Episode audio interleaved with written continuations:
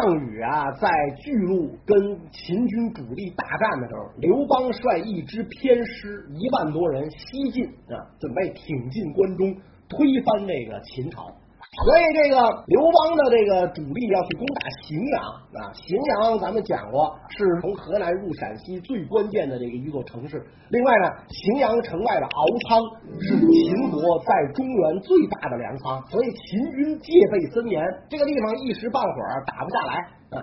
刘邦虽然没能打下这个这个荥阳啊，但是刘邦这个人脑筋好使啊，打不下来就不打了啊。地盘有的是，通往关中的路也就不止一条，想办法咱们绕路也就是了，是吧？然后在这个换地儿的这个途中，他得遇了不少人才啊。首先遇到了后来对他帮助很大的彭越，彭越岁数也不老小了啊，也是这个打过鱼、当过强盗啊。秦末大乱，一帮年轻人呢就拥戴彭越当老大啊。准备让这个跟着彭越呢一块造反啊！彭越说：“我这个打打鱼可以是吧？拦路抢劫也可以啊，入室抢劫也可以，这都罪不至死啊！你说你让我造反，我煽动颠覆政府，这这就干不了了这事儿啊！这事儿是掉脑袋的事儿是吧？寻衅滋事跟煽颠还是俩罪是吧？所以这事儿我不干啊，我不干。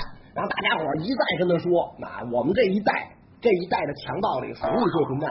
你不干谁干，对吧？你是我们这一代的里边的这个混蛋中的混蛋，混蛋头子啊！所以得你干啊！朋友说那这样得了啊，说你们真心服从我吗？这帮人说真心服从。说好吧，明天啊，就咱们这这十几号人啊，连连我在内十几号人到山头上咱集合。哎，我可跟你们说好了，你们要真服从我的话啊，比我晚来的我都宰了。这才证明你们真服从我。他我说没问题呀，说这这应该应该的，比你晚来的都改了，是吧？彭越说行，那要这样的话，咱就开战。第二天，彭越到了山头上，一看自己第一个到了，一个人没来啊，全喝高了。昨天晚上啊，第二天要造反了嘛，激动嘛，所以头天晚上逛夜店都喝高了。快到正午时分了，十几号人晃晃悠悠的来了，来见老大。彭越说：“你看，我说什么来着？”啊！我说比我晚了的，我全宰了。结果你们全比我晚了，我要把你们都宰了吧？那就我一人还造什么反啊？是吧？我怎么着得有个十几号人，是吧？我那这样得了，我不都宰了你们？最后一个战队的，我得宰了。啊！大家伙哈哈大笑。哎呦，老大，这这逗着玩嘛？这句话，这这就跟咱们平时老说话似的，是吧？你我弄死你，你真能弄死谁啊？就咱们平时咱聊天不都经常说嘛？哈，那你要迟到了，我弄死你啊！你真能弄死人家吗？说我们就以为您就是这意思，是吧？彭越说，既然要造反，就是一支军队，军中无戏言。然后走到这个队尾，拉过队尾那个小伙子，这年轻人手起刀落，咔就把脑袋砍下来了。哇！剩下那十几号人吓晕了，我天，是吧？这真是啊！我们怎么跟了这么一主啊？稀里哗啦跪了一地，以后为老大之命是从，是吧？所以彭越就领着这十几号人、七八条枪，那就发展起来。到遇上刘邦的时候，手下也有了几千号人了。你想彭越这样的性格、这样的脾气秉性，跟流氓无赖出身的刘邦俩人一碰，越聊越投机，相见恨晚。刘邦就说了。你就跟着我混吧，啊！我现在这个实力也也也比较强大，我手下有万把来人，你看你才是吧千把来人，你跟着我混是吧？你就给我这做这个侧翼打游击是吧？然后帮我提供粮草，提供情报是吧？这个彭越说没问题，我就跟着你混，但是呢，咱俩各自作战啊，咱俩独立作战，各自作战，所以这个彭越的势力也就在慢慢发展起来，也就越来越大，后来成了十八路诸侯之一。是吧？然后这个刘邦这一路第一个遇到的人才是彭越啊，彭越跟着他混，然后又有一位叫做利益基的书生啊，自己主动来见刘邦。利益基是个儒生，当时已经六十多岁了啊，人称高阳酒徒啊，就一酒腻子，整天就喝喝喝是吧？喝了醉，然后睡醒了就醉啊，然后再睡，整天就干这个是吧？其实他满腹经纶。之所以表出表示了这样放浪形骸，是吧？喝了就就就整天就是撒宝打倒，整天就这样，是因为他觉得这个世事无望了啊，天下已经没有希望，乱成一锅粥，所以我干脆啊，就是我我我就世外桃源了，我在沉醉在酒香之中啊。然后他们邻居家的一小子是刘邦手下的一名骑士啊，所以他知道了沛公的行径，哎呦，这个人对我的胃口是吧？所以呢，他就跟那个人说啊，说你转告沛公啊，有一个高阳酒徒，六十多岁了啊。只会喝酒啊，然后呢，读过几本书，别的呢，这个没什么本事。想见他，你问他见不见，是吧？然后那个这个这个这个小子一听，就厉大爷，您可千万不能这么说，是吧？说我们沛公最讨厌的人就是读书人，是吧？因为他是流氓无赖嘛，是吧？他最讨厌读书人，他觉得读书人最没用，他经常把读书人的帽子摘下来搁地下当尿壶，是吧？那那看来那帽子也比。也也也也比较挺拔啊，要要现在的帽子都一尿尿歪了就，是吧？他说他当尿壶使，您可不能说您自己是儒生啊。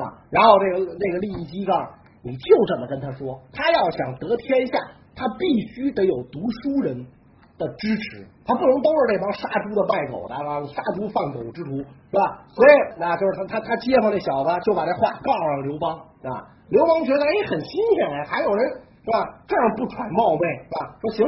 见一见吧，啊，然后利益基就去见刘邦，在哪儿见呢？刘邦在卧室里去见这个利益基，啊，这在卧室见客呀是非常不礼貌的啊。今天你看咱上谁家做客，也没有人进人卧室了啊。今天要进卧室，那就那就更不礼貌了，啊，那那是带有调戏的成分了，是吧？那古代在卧室见客那很不礼貌。立即进去看，刘邦坐在床上，啊，古代床也矮。是吧？一边一美女搂着，是吧？然后那儿正洗脚呢，那刘邦正在洗脚，是吧？然后立即一看，啊，就跟刘邦说，啊，说沛公，你要想引进人才，你不能这样见我，啊，你这样见我是不对的，啊！刘邦就破口大骂，你想刘邦是一什么人？无赖出身嘛，所以张嘴就全是糙话。那打利益基祖宗十八代问候一个送，是吧？你有什么本事？你算上，你说哪颗葱啊？我这么见你就不错了。你怎么着就说一通，是吧？利益基等刘邦喷完了，才跟刘邦说：“我是告诉你怎么平定天下的，除了我，没有人能够告诉你这些。”哎，刘邦一听，哟，这话有气魄啊！我手下这帮人。谁都没跟我说过这话啊！你你你行哎，你是比这杀猪的卖狗的强。那好吧好吧啊，说这个这个，我等我把脚擦干了，我到客厅见你啊。然后正式接见利益基，俩人一番谈论，刘邦大为叹服。行啊，老头儿是吧？有两把刷子，这肚子里有点有点货是吧？其实利益基也没交给刘邦啊什么新鲜玩意儿，利益基就是告诉他啊，一定要收拾人心。啊，要重视秦王的教训。秦为什么灭亡？严刑酷法啊，天下苦秦久矣。所以将军您领着这不满万人啊，在那帮乌合之众，才能一路顺风顺水啊。因此，您一定要收拾人心。打不下来的地儿，咱就让啊，不要这个争一城一地之得失。啊，哎，刘邦一听，哟，太有道理了。所以，当这个刘邦军队挺进到韩国领土上的时候。啊救星来了，谁呀？张良来了啊！张良一直跟刘邦交厚嘛，素来看重刘邦啊。也不知道贵族出身的张良为什么对这个流氓出身的刘邦这么一往的情深啊！刘邦一见张良是喜出望外啊！子房，你可来了啊！我这事儿咋整？啊！张良告诉他，打宛城，占了宛城之后，啊，然后入武关，啊，从武关照样可以抵咸阳，就绕开秦军设防歼密的荥阳函谷关一带，入武关抵咸阳。这样的话，天下抵定。刘邦一听，招啊，啊，这说的这说的太好了，是吧？哎，那我就干脆就就就就入武关得了。问题是，这不好意思啊，子房。就我手下这点杂牌军是吧？打荥阳是打不下来，打南阳、宛城，我觉得也够呛啊，是吧？说这玩意儿你看咋整啊？张良说不用打啊，不用打，兵不血刃。说为什么？南阳、宛城原来是我韩国领土，当地的这个百姓啊，人人厌弃暴秦，是吧？守将是秦将，可是士兵都是原来的这个韩人，是吧？我只消一封书信。就让这些地儿单石湖江迎接将军，是吧？所以刘邦一听太好了，赶紧写，赶紧写，是吧？张良就写好了书信，派人送到宛城。宛城的老百姓接就甭管什么人吧，接了信之后，果然杀掉首相，大开城门迎接刘邦。刘邦兵不血刃就入了宛城，啊，然后带着张良、萧何、曹参这些人一路就直扑武关而去。当时咱们讲秦军主力全都在河北作战啊，所以关中是彻彻底底的空虚。章邯被项羽打败了之后。盼星星盼月亮，盼着这个朝廷的这个救兵啊！但是这个这个朝廷的救兵啊是死活不到啊，所以没有办法，就派自己的副将司马欣啊，说你赶紧去咸阳搬救兵啊，一定要有个准话，务必要见到圣上，要有个准话给我啊！司马欣得令之后，那这个这个赶紧登车，快马加鞭，从河北前线赶奔咸阳。到了咸阳，第一天朝见皇上没见着啊，皇上忙，圣上公务繁忙，龙体欠安，那实际上在后宫那胡闹没见着。第二天还是这段话，公务繁忙，龙体欠安没见着。第三天还没见着，司马欣就急了，是吧？急中生智，从兜里掏出一锭金子，就递给了这个挡他架子这宦官，哎，公公您拿着，行个方便，您告诉我到底怎么回事，是吧？这公公一看四下无人，又拿了这个。人家的金子是吧？拿人的手软，吃人的嘴短，把金子往怀里一揣，就跟这个这个司马欣就说啊：“将军您呐，甭费劲了，是吧？皇上您是见不着了，为什么呀？皇上根本就不知道您来，是吧？您来这儿的消息让赵高丞相给扣下了，是吧？说赵丞相啊，本来就嫉妒你们张大将军，对，如果你们张大将军就算是再打胜仗。”赵丞相早晚要想个招弄死你们是吧！你们打了败仗，那正好啊！一到圣旨追究你们败军之罪，你们就全完蛋。所以现在司马将军您还是为自身计，甭管这些乱七八糟的事了，是吧？司马欣一听，我的个天哪，是吧？这锭金子花的值啊，买了一条命啊！出宫之后一琢磨，我哪儿也别去了，跑吧，是吧？只有跑回军中。我才有一条命在，是吧？所以司马欣就赶紧登车逃回军中，见了章邯，就跟章邯一番叙说：完蛋了，大将军，咱们没戏了，打赢打输都是死。赵高那小子要杀咱们，章邯如坠冰窟啊，身坠冰窟，那完了啊！想我章邯忠心为国，竟然落了这么个下场，你这事儿哪儿说理去？底下人来报啊！张将军啊，有一封信啊，这是顺丰快递给寄来的啊，让让您本人签收是吧？张皇说：“你拿过来我看看吧。”啊，他打开这封信一看，哟，是原来赵国丞相陈馀给写来了，是吧？因为这个陈馀在巨鹿大战之后啊，他要投项羽，他要自立为诸侯，得有功啊，就给张邯来这封信，劝这个张邯投降。在这封信里，那是鞭辟入里啊写的，是吧？你们秦国。想当年最牛叉的大将武安君白起，对吧？这个长平之战消灭了四十万赵军，结果怎么样？功高震主，被逼自杀。啊，这是武安君的下场，是吧？你们统一了六国之后，最牛的是谁？大将蒙恬，对吧？这个这个，却匈奴七百余里，单于顿嗓，开疆拓土。是吧？为始皇帝开疆拓土，结果怎么样？是吧？一封伪诏，含冤自尽。将军你自起兵以来啊，破敌无数，攻无不克，战无不取。现在啊，你走背字了，被这个奸臣迫害，你早晚啊要走白起蒙恬的路啊。这个张邯看到这儿，频频点头啊，越想越对啊。所以我给将军您出个主意。不如趁势归降义军，参与反秦，推翻秦朝之后，裂土封王不在话下啊！说将以将军您的睿智，您当深思啊！张邯看着这封信，呆呆发愣，太有道理了，是吧？我好不样的当着一个皇家财政部部长。是吧？多好的差事啊，少府啊，是吧？负责这个山林啊，什么这些东西营造。花十块钱，我往兜里装两块，我就早发了，是吧？结果放了这么好差事不干，是吧？我想封妻荫子，青史垂名，万古流芳，是吧？领着这七十万刑徒，为大秦帝国东当东挡西杀，南征北战，结果现在就被奸相构陷，啊，眼瞅我就。这个小命不保，我这何苦来哉？对吧？所以章邯想到这儿啊，这心思就活泛了啊。这心思一活泛，这想打仗的这个意思就没有了啊。这个司马欣和董翳，他两员副将是看在眼里，是喜在心头，谁愿意白白送死啊？司马欣。早就接到了项羽的来信啊，让司马欣劝这个章邯投降。为啥呢？司马欣原来在大秦帝国是基层法务人员啊，是是是乡村法官嘛，就是就爱就或者或者这个什么人民陪审员，反正是个基层法务人员，派出所的啊，类似类似，就不知道不知道公检法是哪个系统的啊。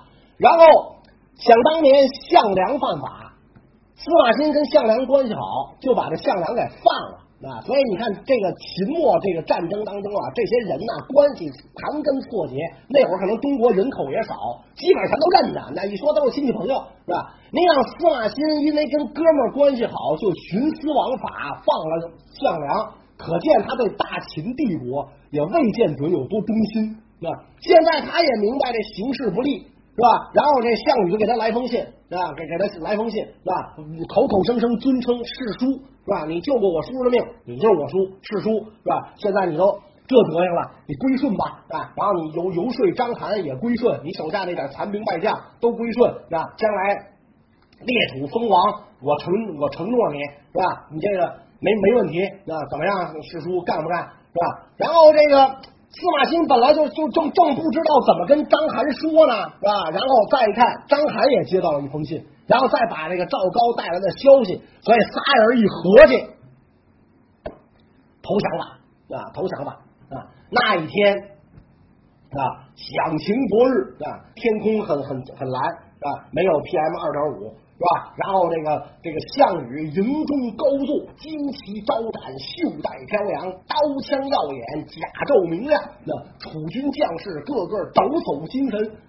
章邯等秦将带着二十万人马啊，垂头丧气啊，旗帜放平，兵刃下垂，是吧？然后这个这个弓背在身上，是剑插在鞘里啊，这个颓然进了楚营，到了项羽面前啊。章邯面对比自己年轻很多的项羽，颓然下跪，跪下之后老泪纵横啊，那就忍不住就哭出来了啊，跟那个项羽讲啊，我是军人，以服从命令为天职啊，本来应该继挽乾坤于既倒，扶大厦于将倾啊，我应该为这个大秦效力，拯救大秦山河，可惜主上昏庸，奸佞无道。啊！逼迫于我啊！而将军您自起兵以来，披坚执锐，攻城无算啊！而且呢，这个天下贤福，所以今天章邯带着二十万人马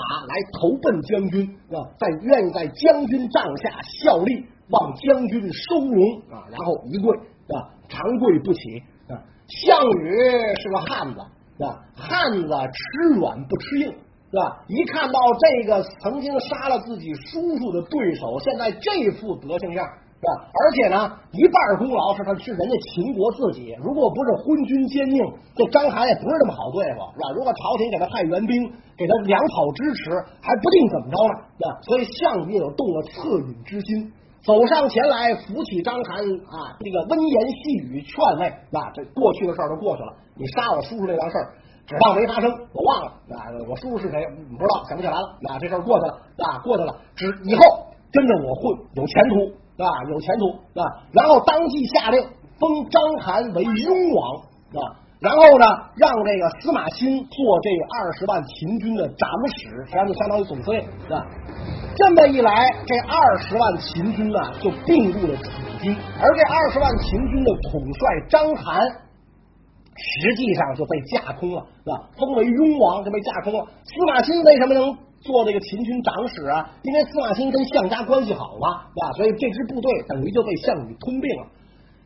可别忘了，项羽这个时候只是长安侯，尊称鲁公，那公是尊称，不是爵位。但是他居然能封降将章邯为王，侯封王，可见在他的心目当中。楚怀王压根儿就不算一棵葱，是吧？他就觉得这天下是他们家的，他想咋整就咋整，是吧？所以就封了章邯。然后这个河北比定，是吧？又听说刘邦已经大军直入武关，要奔关中去了，所以项羽也就领着这支大军直奔关中。那他跟刘邦到底谁能先入关中呢？蜻蜓的听友们，谢谢大家给袁某捧场。如果你也喜欢我的视频，推荐你订阅优酷袁腾飞空间。